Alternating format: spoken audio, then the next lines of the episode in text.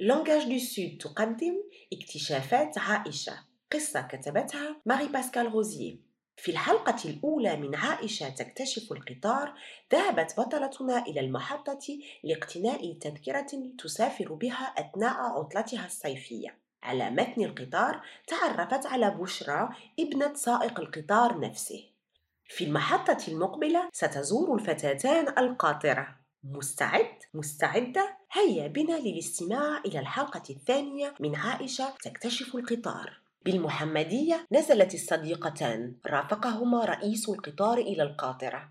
عائشة مسرورة ومنبهرة جدا. استقبلهما والد بشرى وحياهما بإشارة سريعة. حان موعد مغادرة القطار للمحطة. عينا السائق مركزتان على السكة. مد يده ليمسك بآلة الفرملة. ضغط على زر أحمر بلوحة القيادة ثم شغل المنبه بانتظام لتحذير المسافرين المنتشرين على طول خط السكة الحديدية. إن هذا ممنوع منعا كليا علق رئيس القطار. لمحت عائشة من بعيد تقاطع الطرق. الضوء يومض انطلق صوت صفارة منبه المارة ولمحت الحاجز المانع للمرور ينزل ببطء. السيارات متراصة متوقفة خلفه في حالة انتظار. استغربت محاولة بعض السائقين المرور في آخر لحظة. هذا تصرف خطير جدا لأن القطار لا يمكنه الفرملة كالسيارة يوضح رئيس القطار للفتاتين عائشة وبشرى. بدا الانبهار واضحا على عائشة وهي تحدق بفضول في كل الأزرار المضيئة على الشاشة. بدت لها كثيرة ومعقدة جدا. وصل القطار إلى الصخيرات وحان وقت عودة الفتاتين إلى مقعديهما بالعربة حيث كانتا من قبل ورغم أنهما لم تمكثا كثيرا في القاطرة إلا أن هذه الزيارة تركت لهما انطباعا يوحي بأنهما قضتا هناك ساعة.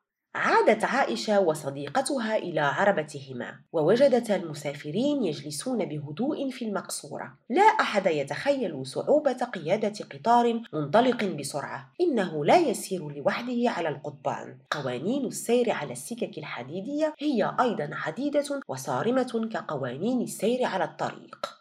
إنه منتصف النهار. دعت بشرى عائشة لمشاطرتها وجبة الغداء شطيرة التونة والطماطم. وكذا حلوى أعدتها أمها. وضعت البقايا في كيس ثم في الصندوق المخصص للقمامة. كلتاهما تعي جيدا أنه لا يجب ترك نفايات ملقاة على الأرض. القطار النظيف أكثر متعة للجميع. لمحتا المراقب غير بعيد عنهما وقدمتا له تذكرتيهما فور وصوله. أمامهما تجلس سيدة أجنبية الملامح حدثت المراقبه بخليط من اللغتين الإنجليزية والفرنسية. لم تقدم تذكرتها واعتذرت. لم يكن لدي الوقت الكافي لاقتناء تذكرة سفري قبل الصعود. طمأنها المراقب ليس هناك مشكلة وأخرج آلة صغيرة من محفظته تصدر تذكرة على الفور. شكرا شكرا. متى سنصل إلى القنيطرة؟ سألته الأجنبية مطمئنة بعد نصف ساعة أجابها المراقب. تابعت عائشة المحادثة بين المراقب والأجنبية واستمعت بعناية إلى الإعلانات الصوتية التي تصدر في كل محطة. سمعت عائشة بعد حين. القطار القادم من الدار البيضاء يدخل محطة القنيطرة بعد قليل وعلى الفور خاطبت مبتسمة الأجنبية أمامها وقالت لها لقد وصلت.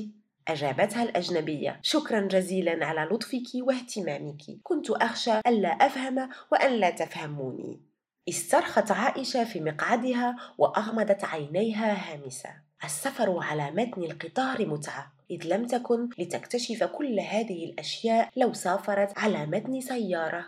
وهنا تنتهي رحلة عائشة على متن القطار. انتظر بطلتك المفضلة في اكتشافات أخرى مع لانجاج دو سود إلى اللقاء.